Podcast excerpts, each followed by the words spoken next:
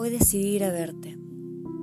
Agarré la bici y emprendí viaje sonrojado de alegría. Nuestra aventura era conocer el mundo. Llego a tu casa, en calle sin número, 1.354.789. Freno, suspiro, un poco agitado.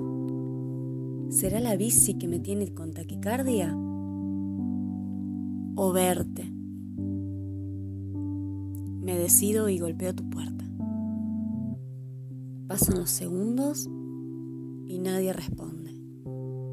Intento por segunda y tercera vez y nada. Mi pecho se siente raro. Me pregunto si será el pedaleo o algo más que me inquieta.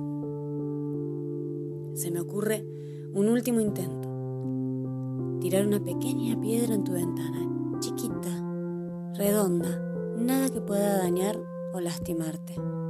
Solo busco llamar tu atención. Y otra vez, el silencio. Salgo a buscarte. ¿Dónde estarás? Siento un eco en el camino. Llego a la plaza llena de adolescentes como nosotros hablando y riendo, tomando mates y algunos hasta besándose. Apoyo la bici en un viejo sauce. Exhausto, me siento en sus límites entre la tierra y la raíz. Estoy solo. No te encuentro. No te veo. Y de pronto comienzo a sentir tu voz susurrándome al oído. Entre las grietas de la madera de aquel árbol brotaban tus palabras. No entendía bien qué decías, pero te sentía. No sabía bien dónde estabas, pero te veía.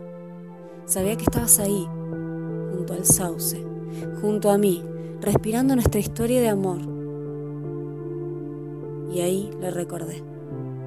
Esa magia, la sensación que recorría mi cuerpo, los había sentido también en mis sueños. Y claro que sí, eras vos, era tu voz. Sos vos la única que despierta en mi piel tal emoción.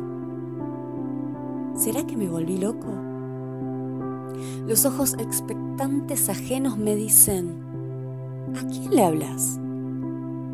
¿A quién le sonreís? Y no sé si responder. No sé si hay respuesta. Pero sí, estoy seguro que te siento cerca, muy cerca. Sos, como te imaginé, sencilla, brillante, con un espíritu fresco lleno de vida que me llena la mía. Y por más que me llamen loco, me llena de esperanzas el corazón de volver a sentir, de volver a sentirte. Hoy agarré la bici y fui a buscarte. Sabía que no estabas ahí, que no ibas a salir, pero quise hacerlo para que vayamos a conocer el mundo. Hoy decidí ir a verte, simplemente porque te extraño.